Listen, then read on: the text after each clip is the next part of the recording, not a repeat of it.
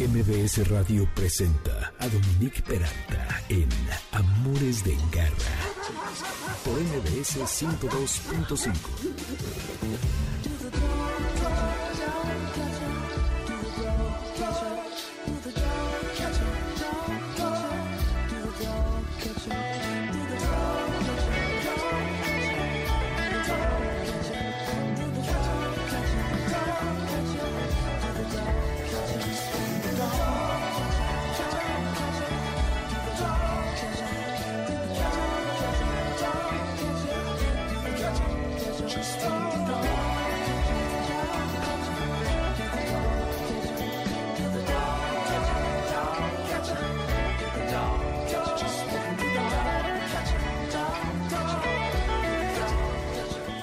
Esto que escuchamos fue Atomic Dog de Michelle Negococello. Obviamente viene al caso porque vamos a hablar de COVID en animales de compañía. No tienen nada que temer, más bien ellos deben de temer de nosotros y ahorita van a escuchar por qué. Mientras tanto, y primero que nada, bienvenidos al único programa que es Todo Perro y Todo Gato siempre, o casi siempre. Esto es Amores de Garra. Hoy estará el doctor José de Jesús Palafox, presidente de la Federación de Colegios y Asociaciones de Médicos Veterinarios o Tecnistas de México, para platicar acerca del COVID en mascotas, un tema relevante por estos que se dieron hace poquito aquí en México. Está también Marisol Argüelles, quien es historiadora del arte, que hablará de los animales fantásticos de la artesanía y su importancia para narrar la vida y costumbres de los pueblos. Y Nacho Durán, que es cineasta, quien ha venido ya en otras ocasiones, igual que Marisol, a platicar de renos, perritos heroicos y el pato Donald y Mickey Mouse como personajes de Dickens en películas navideñas. Soy Dominique Peralta, esto es Amores de Garra por el 102.5 FM, el WhatsApp 5529184582, Dominique Peralta Amores Garra en Twitter y Amores de Garra en Instagram y Facebook. Estamos en mbsnoticias.com y el lunes encuentran aquí mismo el podcast de este y todos nuestros programas, además de en Himalaya y en todas las plataformas que reparten todo este tipo de contenido. Cuidados de garra. Pues como les decía, hay muchas personas inquietas con respecto a la noticia que se publicó hace unas dos, tres semanas de algunos animales que han contraído el virus del COVID. Eh, ya hemos hablado de esto en este programa desde el año pasado. Eh, hablamos de cómo la Organización Mundial de la Salud emitió un comunicado a raíz de que China tuvo algunos casos terribles en donde la gente lanzaba a sus mascotas por las ventanas y que el gobierno llegaba a llevarse a los animales y había unos, unas medidas muy radicales que la gente estaba muy preocupada y aterrorizada en cuanto a que si los animales podían o no contagiarlos. Así que invité al doctor José de Jesús Palafox, presidente de la Federación de Colegios y Asociaciones de Médicos Veterinarios Zootecnistas de México, para que nos hable al respecto. Doctor, bienvenido y muchas gracias por aceptar esta invitación. Cuéntenos a qué, qué tanto hay de cierto eh, que los animales pueden contraer el virus de COVID, la cepa humana. Muy buenos días, gracias por la invitación. Saludo cordialmente a todo tu auditorio y te comento. En efecto, en el Valle de México sobre todo, tanto en el área de la Ciudad de México como del Estado de México, eh, ha habido cuatro casos en los que se han detectado de perros, en específico en perros, que han contraído eh, la infección por COVID-19. Cabe aclarar que estos animales de compañía tenían un factor común, que es que había una persona infectada de COVID-19 en donde ellos estaban. No lo, no lo adquirieron ni de perro a perro, de perro a gato, ni tampoco lo transmitieron ellos hacia algún humano. Los animales de compañía hasta el momento no se ha comprobado que transmitan la enfermedad del COVID-19 a humanos. Esto avalado por la Organización Internacional de Salud Animal, la OIE por sus siglas en francés. Sin embargo, aquí en México, eh, desde el mes de abril que nos empezamos a organizar porque se pretendía que se cerraran las clínicas, hospitales veterinarios. Nosotros hicimos hincapié junto con la PAOT, que es la Procuraduría Ambiental y de Desarrollo de Organización Territorial de la Ciudad de México, levantamos un censo de clínicas, hospitales, los servicios que daban y ese censo lo pusimos a disposición de la ciudadanía. Eh, esto en coordinación con la Comisión México-Americana para la erradicación de la fiebre aftosa y de enfermedades exóticas y emergentes que hay dependientes de Senacica. En ese entonces nosotros les dimos la recomendación a todos los médicos eh, que tuvieran medidas de bioseguridad, que hicieran consultas eh, de un solo paciente acompañado por un por el propietario, que de preferencia no fuera persona de la tercera edad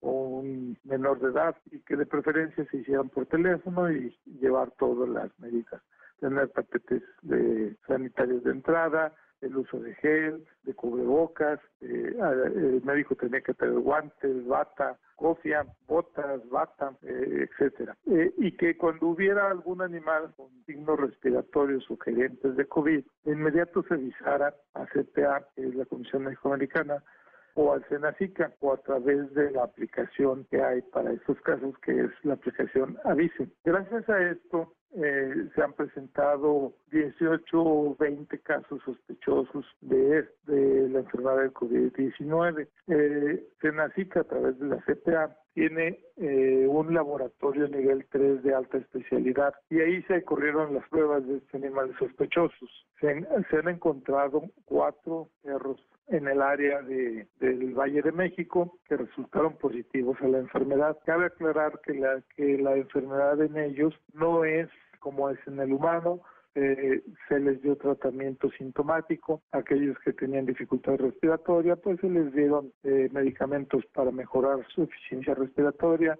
Algunos que tenían otras molestias se les dio, a los que tenían fiebre pues algún antipirético, etcétera. Los animales regresaron a sus, domicilios, se encuentran actualmente en buena salud y no transmiten la enfermedad ni de perro a perro, ni de perro a gato, ni de, sí, ni, de, perro a la persona. Eso es muy importante y la muy recomendación es de que los cuidemos y de que no los abandonemos. Que al contrario, cuando tengamos la sospecha de que el animal está enfermo, busquemos un médico veterinario en, en mesa en esa lista, en ese directorio que actualmente tenemos a su disposición en la, en la página de la Federación, en la página de la PAOT, en, buscando... Sí, ya lo hemos subido, exacto, sí. Eh, lo encontramos fácilmente, el que esté más cerca, hagan la cita y que su animal sea revisado por un médico veterinario. Si él considera que hay los síntomas suficientes, va a dar aviso a CPA para que le tomen las muestras necesarias de ese animal. Cuando veamos que una persona está dentro de nuestra familia con los síntomas, debemos aislarla, no abandonarla, aislarla. Exacto, hay que aislarlo de los humanos y, de, los, de, las mascotas. es una recomendación que en todo el mundo están haciendo justamente. Así es, o sea, normalmente dicen, ah, está solito, pero pues que se lleve al perro, se lleve al gato porque está solo. No. Pero los animales no, tienen por qué sufrir esa situación. A ellos también, así como nos dicen que las superficies de los muebles, de las agarraderas de, las, de los pasamanos, las manijas de las puertas pueden estar contaminadas, pues así mismo aquel humano que está estornudando, que está tosiendo, emite virus que obviamente le van a caer a nuestras mascotas. Por eso se recomienda, el humano se aísla. Si tenemos sospechas de que algún animalito está delicado, hay que llevarlo con el médico veterinario y él tomará la mejor decisión. Sí, oiga, doctor Balafox, y también los animales tienen su propio COVID, pero les afecta al estómago, ¿correcto? Bueno, no, no, no necesariamente. Aquí no es que sea COVID. Los animales tienen algunas enfermedades producidas por coronavirus, pero hay muchos tipos de coronavirus. Hay uno que produce eh, enfermedad respiratoria en, en pollos, eh, hay otro que produce diarrea en felinos, eh, hay otro que produce problemas en, en equinos y en bovinos, pero esos hemos convivido con ellos durante muchísimo tiempo.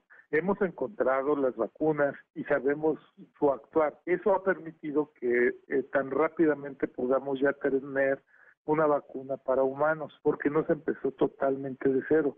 ya teníamos antecedentes de algunos coronavirus. Entonces, el COVID no es de ellos. El COVID lo hemos estado nosotros aventando a ellos, claro. A ellos, exactamente. El COVID sí inició de algún animal que no sé determinado cuál, que dio brinco al humano. Algunos hablan del pangolín, otros hablan del murciélago, pero hasta el momento no tenemos la certeza de cómo fue ese brinco. Sin embargo, en ese momento, los animales de compañía o mascotas, como les queremos llamar, no nos transmiten el COVID-19 al humano ni lo transmiten entre ellos más bien han sido víctimas de, algún humano que está infectado y que está en contacto estrecho con ellos. Pero les digo, se les ha dado un tratamiento sintomático, han mejorado, se encuentran ya restablecidos y la recomendación, no abandonen a sus animales de compañía. El abandonarlos sí nos va a crear un problema. ¿Por qué?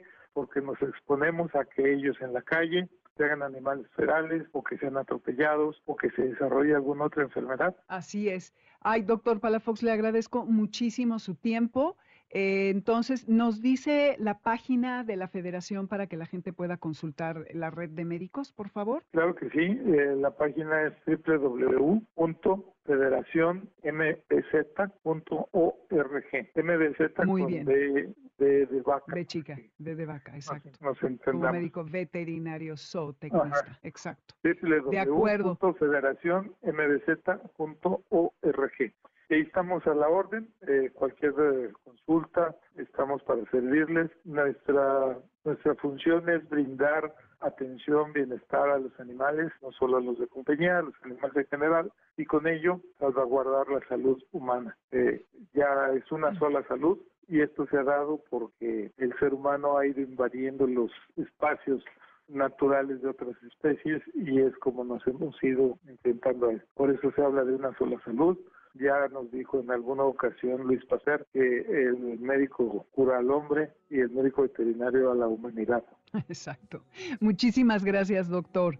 Gracias. Nos vamos a un corte rapidísimo con esto de David Silvian que se llama Brilliant Trees. Volvemos con Nacho Durán y con Marisol Argüelles para hablar de animales fantásticos en la artesanía y de películas navideñas y animales. Esto es Amores de Garra. Yo soy Dominique Peralta. Volvemos. Life possible. Raise my hands up to heaven, but only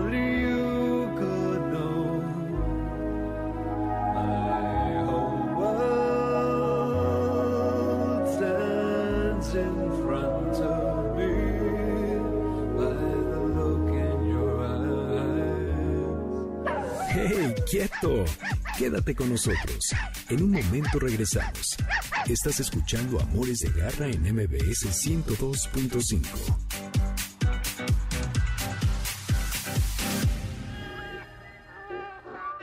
Continuamos en Amores de Garra con Dominique Peralta en MBS 102.5. ¿Sabes dónde está tu gato? Regresamos. MBS 102.5. Yourself a merry little Christmas.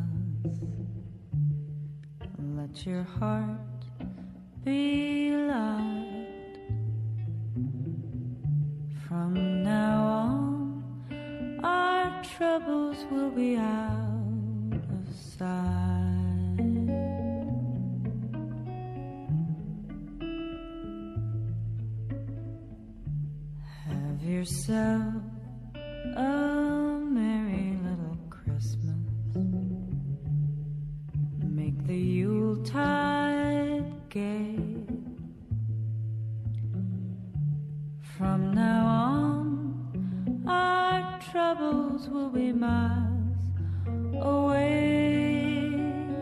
Para ponernos a tono con la Navidad, esta muy, muy, muy bonita versión de Have Yourself a Merry Little Christmas, de tantas que hay, ¿verdad? Con ellos que se llaman She and Him, ella y él. Soy Dominique Peralta y esto es Amores de Garra por el 102.5 FM, sábado 19 de diciembre. En Spotify no se olviden que tenemos la lista con la música. Van a Dominique Peralta y ahí van a encontrar Amores de Garra. Nuestro WhatsApp para cualquier comentario, duda 55 29 18 45 82. Dominique Peralta y Amores Garra en Twitter y Amores de Garra en Instagram y Facebook. En mbsnoticias.com estamos ahora en vivo y el lunes también ahí podrán encontrar el podcast de este y todos nuestros programas. Además de que en Himalaya y todas las plataformas que reparten este tipo de contenido también lo van a poder escuchar. Garra Cultura. Todos sabemos que la artesanía mexicana tiene una alegoría y una serie de animales fantásticos increíbles que, bueno, uno ya los ve como algo normal, pero creo que es interesante saber un poco qué representan y de dónde viene todo este bestiario mítico de que se plasma en nuestra artesanía, porque debe de tener que ver con los estados en donde se lleva a cabo o también algo muy personal del artesano. Y para eso está con el día de hoy Marisol Argüelles, que es historiadora de arte y que ha estado con nosotros en otras ocasiones. Y siempre, Marisol, es una delicia platicar contigo. Así que nuevamente, bienvenida a Amores de Garra. Qué emoción tenerte. Muchas gracias, Dominique, con muchísimo gusto. Gracias por invitarme. Al contrario. Oye, y cuéntanos algo de todo este bestiario que se plasma en, en, la artesanía. Mucho, obviamente, están los alebrijes, pero también, por ejemplo, a mí me encanta la parte de Olinalá, todas las charolas y todos los guajes, todo lo que hacen. Y vaya, es que los animalitos están presentes en casi toda la artesanía y no son necesariamente representaciones fidedignas de ellos, sino que hay una gran elaboración imaginativa al respecto.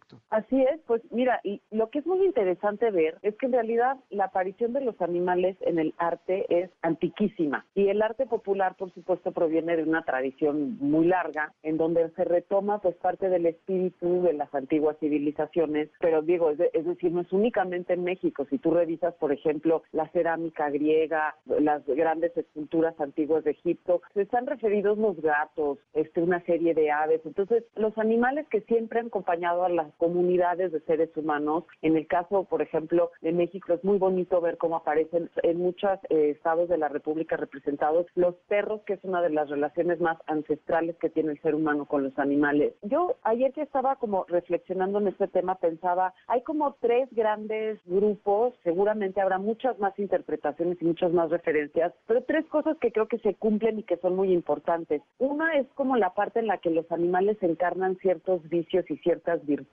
y eso también ha pasado por una resignificación de las tradiciones religiosas que tienen su origen en, en, las costumbres y las creencias y la cosmovisión precolombina y que después se resignificó con la llegada del catolicismo a México, pero que están ahí, por ejemplo, pues la presencia de ciertos animales que representan o virtudes o que rebasan la mera representación de lo bello como para aludir a lo monstruoso, a lo siniestro, a lo feo. Después claro. están, por ejemplo, los que retratan la vida cotidiana, es decir, uh -huh. si vemos los nacimientos, bueno, pues están la forma de vida de un grupo campesino, que si bien está atrasado en la historia de Jesús allá en Israel, pues de alguna manera representa la forma en la que se, se vive en el campo desde hace mucho tiempo. Y por otro lado también la referencia a mitos fundacionales. Entonces está, por ejemplo, la historia de Xolotl, que representa un perro. En el arte del mundo, por ejemplo, en el arte romano, pues está el mito de Rómulo y Remo. Entonces los, los animales están siempre presentes y creo que la línea directa que toca esta cosmovisión o este mundo antiguo con el arte popular es muy cercano y por eso yo creo que es muy interesante ver cómo en el arte popular es una especie como de hilo a nuestro pasado. Las tradiciones, por supuesto, están vivas, entonces van cambiando, se van reinterpretando y se van representando de manera distinta, pero siempre se puede como jalar ese hilo que nos lleva como al pasado, al origen y a esos mitos fundacionales que hacen también del arte popular una ventana a los orígenes de nuestra propia fe y de nuestra cosmovisión. Eso es muy bonito porque conocemos nuestra cultura a través de cómo vemos a los animales, cómo forman parte de nuestras vidas y cómo se idealizan. Lo que decías de esto de las virtudes y los vicios, también es interesante cómo los dotamos de ciertas características y luego se las quitas o los conviertes en monstruos, ¿no? También como Así dices. es. Entonces es muy lindo tener esas piezas y observarlo por todos lados. Bueno, es es muy conocido el gran mito de los caballeros águila y los caballeros jaguar. De alguna manera eso yo creo que se ha ido transitando, se ha ido vuelto a representar, por ejemplo, en las máscaras mexicanas, sobre todo en la zona de Guerrero que son tan importantes estas máscaras de jaguares, pero que es una manera como de apropiarse de ciertas virtudes de los animales. En la zona de Teotihuacán, que es muy interesante lo que sucede ahí, hay representaciones de muchísimos animales. Hay un mural de un jaguar que de alguna manera representa parte de ciertas características o de ciertas condiciones naturales que el ser humano no tenía, como por ejemplo poder cazar de noche. Entonces era de alguna manera tratar de apropiarse de ciertas virtudes y por otro lado también rendirle culto a un animal que tenía como la intención de frenar los ataques de estos animales a las comunidades, ¿no? Pero como Teotihuacán se convirtió después en una ciudad cosmopolita donde llegaron de todo Mesoamérica y se instalaron comunidades a su alrededor, es muy interesante ver, por ejemplo, cómo hay representaciones de tucanes, está el famosísimo Quetzalpapalo, que es mitad mariposa y mitad ave, es decir, hay animales que no eran de la zona y que están representados en los murales y, y que quedan además en la cerámica de la zona. Y si ves la, la artesanía, el arte popular de la zona, está íntimamente, o sea, estrechamente relacionado con ese pasado. Entonces sí creo que cuando vemos el arte popular, estamos viendo también el origen de nuestra propia historia. Y por supuesto también está referencias a muchísimos animales que hoy están en peligro de extinción, ¿no? Como el ajolote, está muy presente también en el arte popular mexicano, al jaguar, a la guacamaya roja. Sea, de alguna manera creo que sí ver o reflexionar en la forma en la que los animales están representados en el arte popular, como que abre muchas puertas a muchas reflexiones. O sea, a una es cómo esos animales que existieron desde tiempos eh, antiquísimos y que han permanecido, porque han permanecido en relación con el ser humano, con las comunidades, están representados y hoy están en peligro de extinción. Si nuestras tradiciones están vivas, ¿cómo van a ser esas representaciones de animales en 100 o 200 años? Entonces sí creo que también hay un punto crítico de reflexión cuando vemos cómo la presencia de los animales en el arte popular también es el rastro de la existencia de estos seres que viven tan pegados y tan ligados a la vida cotidiana, a la agricultura, a la forma de vida cotidiana de, de nuestro país, ¿no? Sí, es, es muy impresionante. Y, y también lo que se ha valorado, ¿no? Con, por ejemplo, los alebrijes, esta fantasía de los artesanos, que hay algunos que ya son muy famosos por este estilo que tienen en estas representaciones fantásticas. Y lo que decías de, la, de las máscaras de los caballeros águila es muy interesante también porque en lugar de portar la piel del jaguar, te pones una máscara sin dañar al animal y con eso de alguna manera te apropias de las virtudes de esa bestia increíble y no, no hay este proceso de tener que quitarle algo. Que bueno, también había esa parte, ¿no? Me imagino, en, Sí, en las eh, culturas prehispánicas. Antes sí, exacto. O sea, sí, sí era parte del ritual que ahora no ya no sucede. Es decir, hoy la máscara es la forma de apropiación, de alguna manera, como de la transformación dentro de- del ritual en el jaguar. Pero ahora que decías de los alebrijes, es que sí, la, la historia del alebrije es muy interesante porque mm, de alguna manera, si hiciéramos el ejercicio de comparar los mitos o la manera en la que los seres humanos en la antigüedad construyeron esos mitos, yo no puedo no pensar, por ejemplo, en las quimeras, que eran estas figuras, estos monstruos que de la mitología griega que asolaban las ciudades, por ejemplo, como en el caso de Creta, cuando en el gran mito de Edipo, por ejemplo, al final que tiene que responder una- un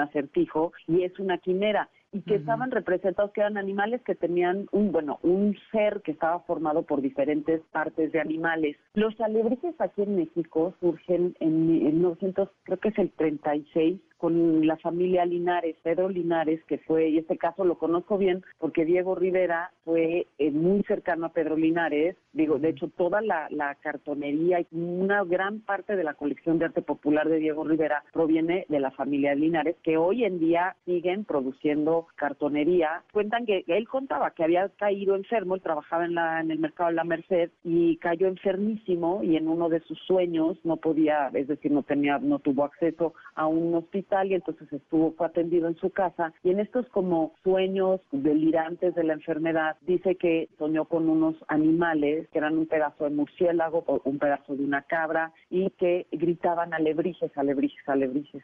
Entonces, de ahí él empezó a construir estos, de, de, hecho, en la colección de Diego Rivera está el que dicen que es uno de los primeros alebrijes. Es una pieza muy pequeña y que de ahí Pedro Linares empezó a desarrollar toda, pues, como la, el, el bestiario de alebrijes que hizo y que, por supuesto, se convirtió en una de las representaciones más famosas del arte popular mexicano. Y luego fue también recuperado, porque en México en los años 20 se organiza una gran exposición de arte popular que tiene que ver un poco con esta visión que tuvo el Estado mexicano en ese entonces de revalorar o de integrar a los lenguajes, pues como del arte culto, los lenguajes del arte popular. Entonces, por ejemplo, artistas como el doctor Atis que hicieron un viaje por todo el país este, recogiendo pues las tradiciones o, o la, el, como los grupos o catalogando el arte popular en México y a partir de la gran exposición de arte popular se vuelven a integrar pues estas representaciones de animales fantásticos que después, como bien decías al principio de nuestra conversación, están plasmadas en muchísimo, en buena parte de la cerámica, por ejemplo, y también mucho en la construcción de fibras vegetales y otros que van, por ejemplo, a tradiciones pues, que tienen que ver con el sincretismo, con la herencia de las tradiciones católicas, como las mulitas, por ejemplo, las mulitas de palma, ¿no? Entonces sí, sí están muy, muy presentes los animales y creo que cuando vemos el arte popular no podemos no encontrarnos con un animal representado o ya sea en la cerámica o en cualquiera de estas pequeñas figuritas. Sí, es increíble. Además de que es cómo liberan formas que a lo mejor están contenidas dentro de los materiales que utilizan. Generalmente es la madera, ¿no? Bueno, sobre todo para ciertos, las máscaras, en fin. Y es este arte de poderle dar vida a esa, ese pedazo de, de naturaleza, ¿no? Y liberar al animal que lleva dentro también. Exacto. Bueno, también hay que ver la factura, que yo creo que también un punto interesante cuando pensamos en el arte popular es cómo de repente obligamos a ciertas creaciones artísticas a integrarse en un flujo de lo que hoy se llaman las grandes industrias creativas. Hay, por ejemplo, un cuento de Betraven que es muy bonito sobre un estadounidense que viene a México y que quiere que un artesano le produzca en serie una cantidad enorme de canastas y entonces él explica por qué no. O sea, de repente siento que cuando vemos la forma en la que se produce el arte popular en México, también tenemos que pensar en todo lo que hay detrás de eso, es decir, una tradición familiar, una Claro. forma de convivencia en familia, una manera de relacionarse con la naturaleza a partir de las materias primas que utilizan. Es decir, a veces queremos meter en una misma lógica todas las cosas que nos parece que deberían de alcanzar este nivel de producción industrial, que se meta en la lógica del capitalismo y etcétera.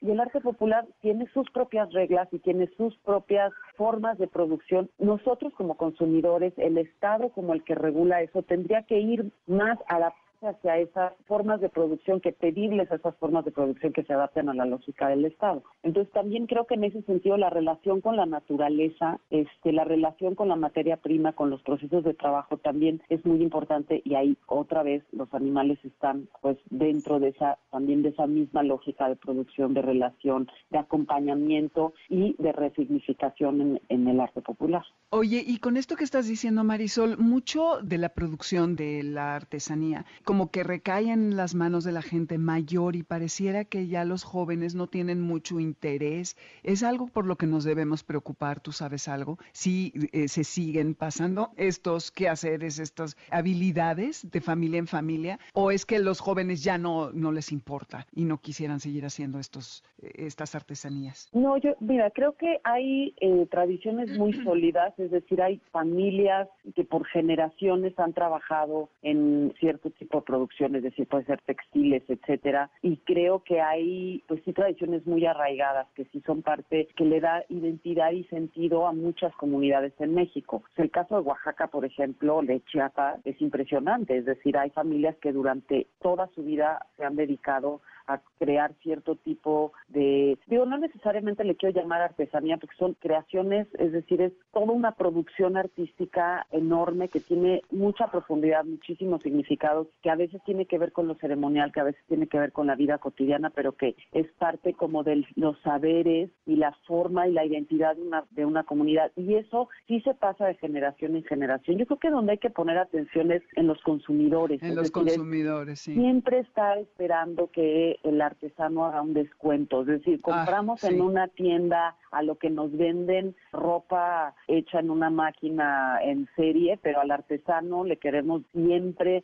pedir un precio especial. Este. Entonces sí creo que más bien está en, en la otra parte, o sea, en quienes consumimos, el aprender a no solo a valorarlo, pues creo que ay, se valora mucho toda pues, la producción de arte popular en México, pero sí a conocer y sobre todo a conocer también el- la inmensa diversidad, a hacer el, el buen uso. Digo, ahora, por ejemplo, un tema que ha estado muy públicamente discutido es el tema de la apropiación intelectual, o sea, de las, todas las Exacto. apropiaciones indebidas, que es un tema muy complejo y muy interesante. Yo creo que a todos nos toca involucrarnos en eso, porque de repente sí creo que ahí hay una visión un poco colonialista que desprecia la propiedad intelectual de una comunidad por querer otra vez integrarlos a la lógica de una ley que está pensando en una forma de producción completamente distinta que tiene que ver con el pensamiento de la industria cultural y la industria creativa. Entonces ahí yo creo que somos nosotros también responsables, no nada más de decir, queremos que las tradiciones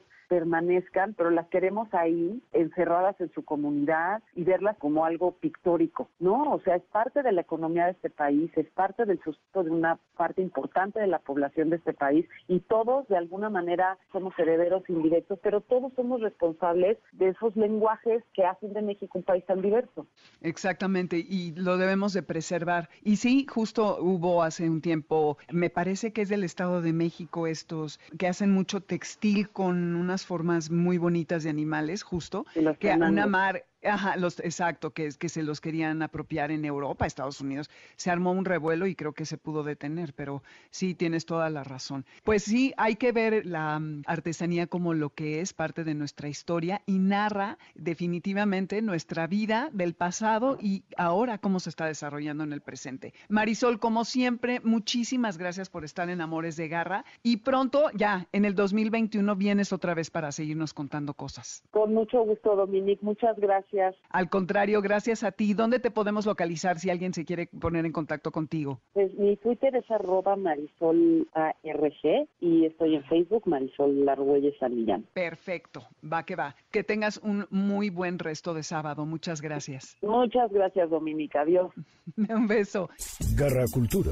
Durante las vacaciones tenemos mucho tiempo, tanto adultos como niños, para recordar cosas de nuestra infancia o formar las memorias de la infancia.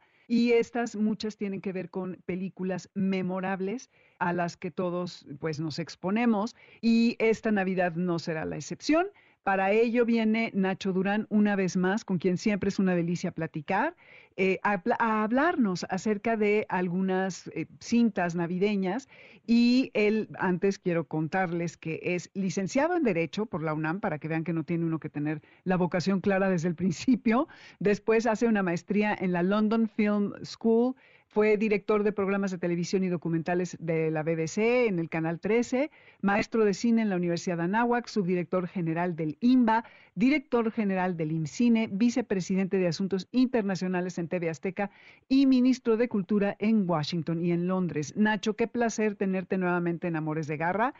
¿Qué nos vas a contar? Yo sé que me dijiste que ibas a hablar acerca de Rodolfo, el reno de la nariz roja, tan famoso en canciones y películas. Y bueno, es un personaje con quien muchísima gente se identifica. Así es, querida Domi, buenas, ah, buenos días, tardes. eh, de- me da siempre mucho gusto saludarte. Mira, entrando en materia, bueno, tú hablabas un poco de esta época, de la época navideña. Yo en mi remota infancia me acuerdo que me llevaban a ver a un Santa Claus que ponían en Sears, en A mí también.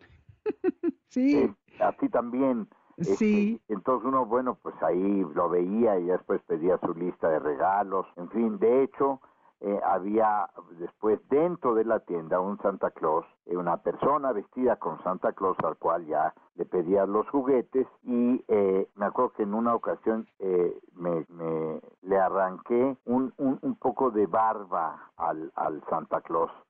¿Te das cuenta? Dale, travieso. llegué a mi casa y dije, ese, ese no es Santa Claus, es uno vestido como Santa Claus. Pero en fin, este, eh, esos son los recuerdos que suscitan precisamente estas épocas.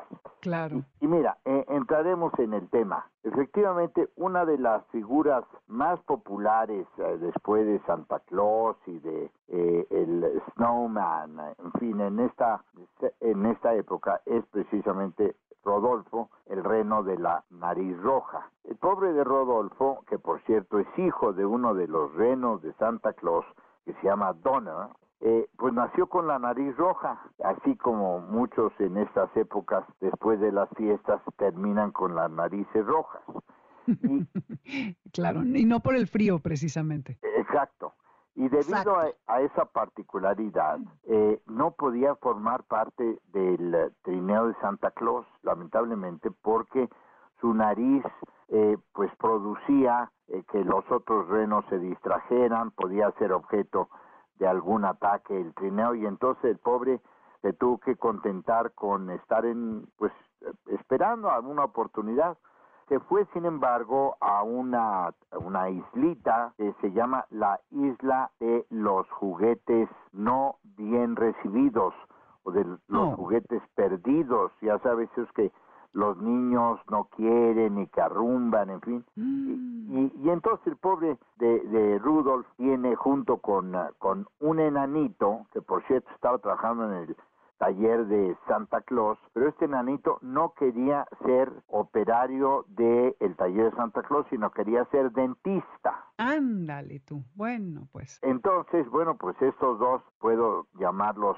desa- un poco desarraigados, eh, este, misfits, pues no encontraban su camino hasta que finalmente, no voy a contar toda la historia para que vean ustedes la película, pero eh, finalmente eh, logran regresar a la- al lugar donde habita en el Polo Norte Santa Claus y ahí le tienen una oportunidad extraordinaria porque porque resulta que una tormenta de hielo de, de nieve y entonces pues e- es la Navidad a lo mejor no se llega a realizar porque Santa no puede volar con su trineo. Pero entonces Rudolf se ofrece a ser el primer reno que guíe al trineo y debido a su nariz roja pues va abriendo un poco el camino, despejando la neblina, en fin, y la gente ya lo ve y no y no tiene ningún contratiempo y así salva la Navidad. Esa es la, digamos, el, el viejo cuento infantil. Y entonces pues no era era muy fácil llevarlo a la a la televisión, a Pantalla. la literatura, a la pantalla. Eh, y entonces hay un, una película de 1964 que se llama precisamente así, Rodolfo, el, el ah, reno de la nariz roja. Yo creo que pues, es muy buena manera de, de, de empezar la Navidad. Debo decirte que esta película es extremadamente popular en los Estados Unidos, eh, así como las películas de Qué bello es vivir con Jimmy Stewart y Donna Mm. Reed y como El Milagro en la calle 34 eh, con Natalie Wood, una Natalie Wood muy niña. Esta película se exhibe en las fiestas de Navidad casi todos los años. Eh, se Claro. repite una y otra vez, ¿no?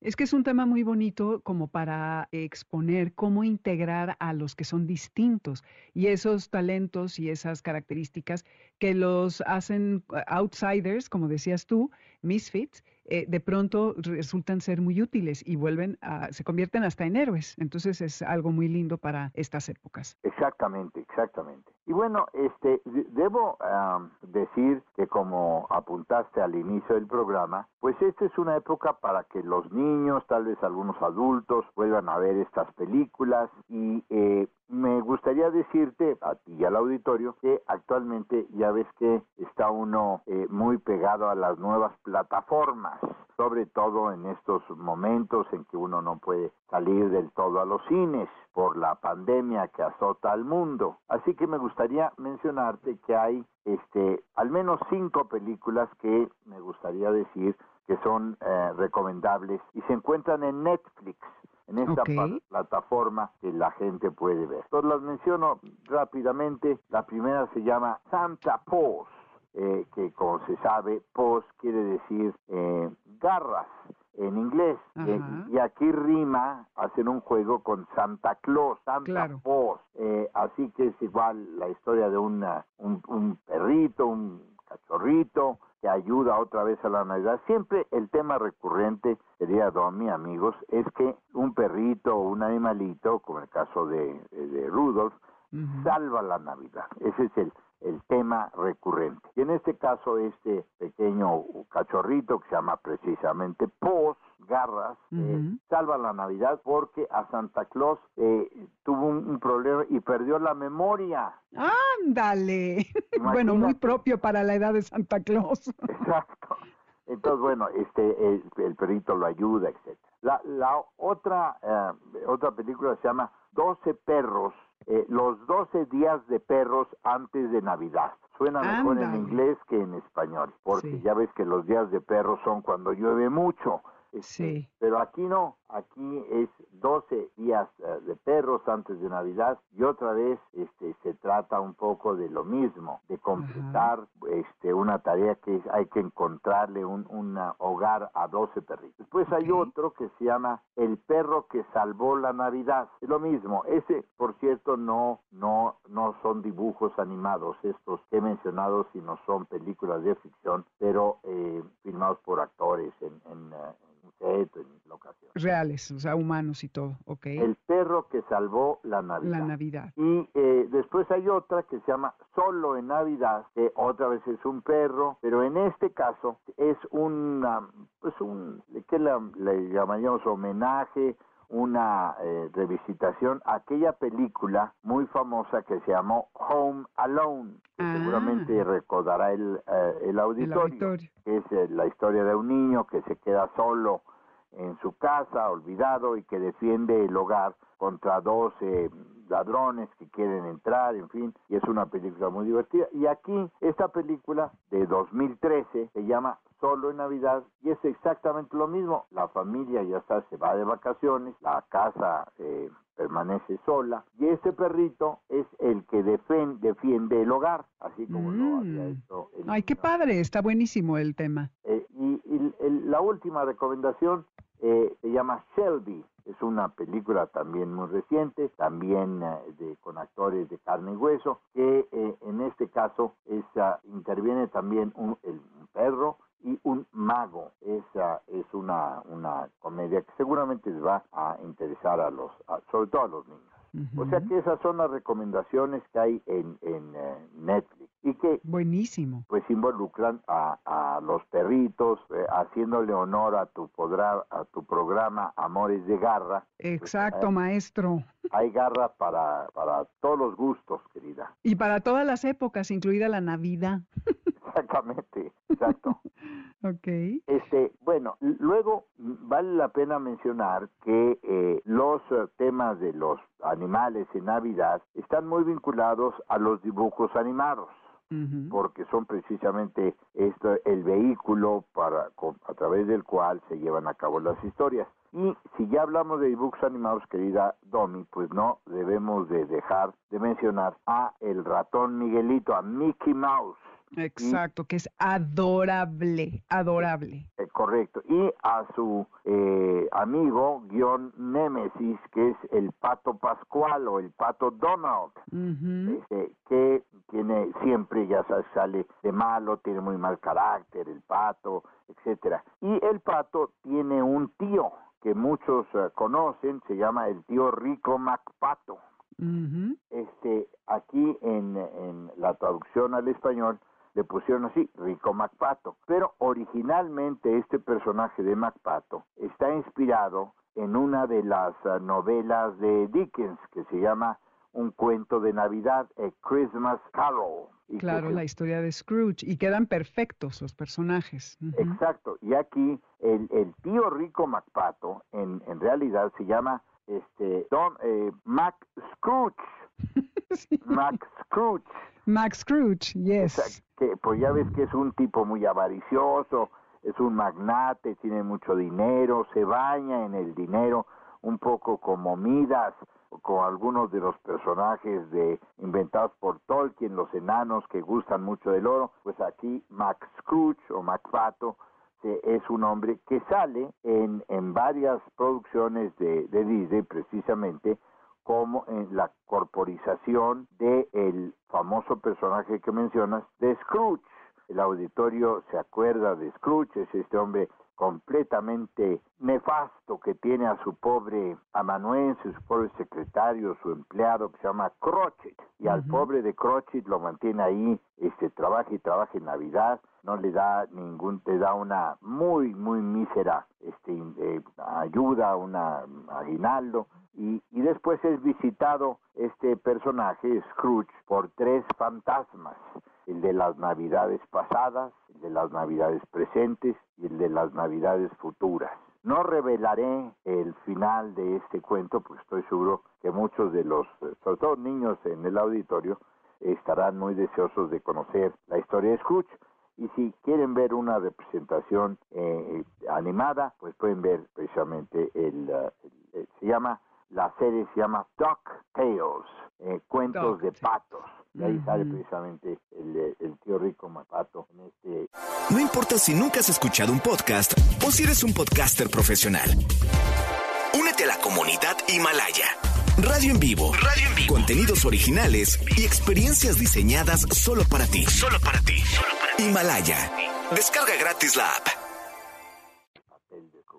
Y fíjate que, que la busqué en línea y está evidentemente, ya sabes, en YouTube y es bueno, te mueres con Mickey, es lo máximo. Les voy a poner la liga para que la vean. Oye, qué buenas recomendaciones, Nacho, me encantó. Qué bueno, pues de eso se trata, ¿no? Claro, sí, hay que exaltar los valores, eh, pues de, como bien dicen en este mismo cuento de Navidad, que, en que interpretan MacPato y, y Mickey, ¿no? Es, es, una época para dar, y qué más que dar felicidad y recuerdos y todo esto. Pues como siempre, Nacho, qué placer, muchísimas gracias. Eh, sé que no tienes redes, pero ya les he contado en otra ocasión que Nacho Durán da unos cursos maravillosos en la Cineteca Nacional de Cine. Entonces, a una hora se están llevando a cabo en línea. Eh, entonces, ¿a dónde te pue- se pueden inscribir o pueden pedir informes, Nacho? Pues mira, este, pueden pedirlos en, eh, en eh, la Cineteca Nacional en línea y, y el sitio más preciso se llama este eh, Cursos Académicos de la Cineteca Nacional y precisamente vamos a iniciar uno un poquito, eh, bueno, no va muy ad hoc con las fiestas navideñas, Los Ángeles, los perritos que cuidan las casas, Mickey Mouse, etcétera, pero lo voy a decir. Este curso que vamos a iniciar se llama El deseo, la obsesión y la representación en el cine. Perdón, Órale, y la represión buenísimo. en el cine. Eso. Deseo, obsesión y represión en el cine. Padrísimo. Pues ya saben, métanse para obtener informes. Nacho, te mando un abrazo feliz todo. Igualmente, Domi, que estés muy bien. Gracias por estar. Gracias.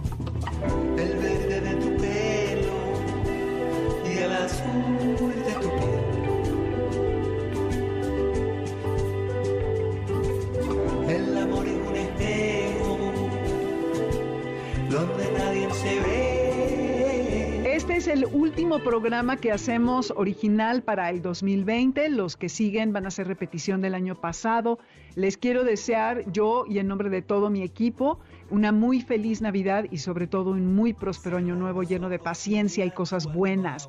Para despedirnos, esto es de Vendra Benhart con esta canción que se llama Abre las manos, que es muy propicia para terminar este que podríamos decir sería el último programa de Amores de Garra del año. Gracias por estar, todo, todo lo mejor en Spotify. Acuérdense que está nuestra lista de música y allí pueden pues amenizar sus eh, convivios si quieren con ella.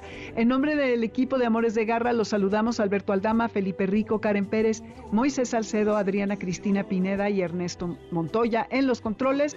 Yo soy Dominique Peralta y nos escuchamos en el 2021 y no se vayan porque ya viene José Luis Guzmán Miyagi con el libro de tu vida.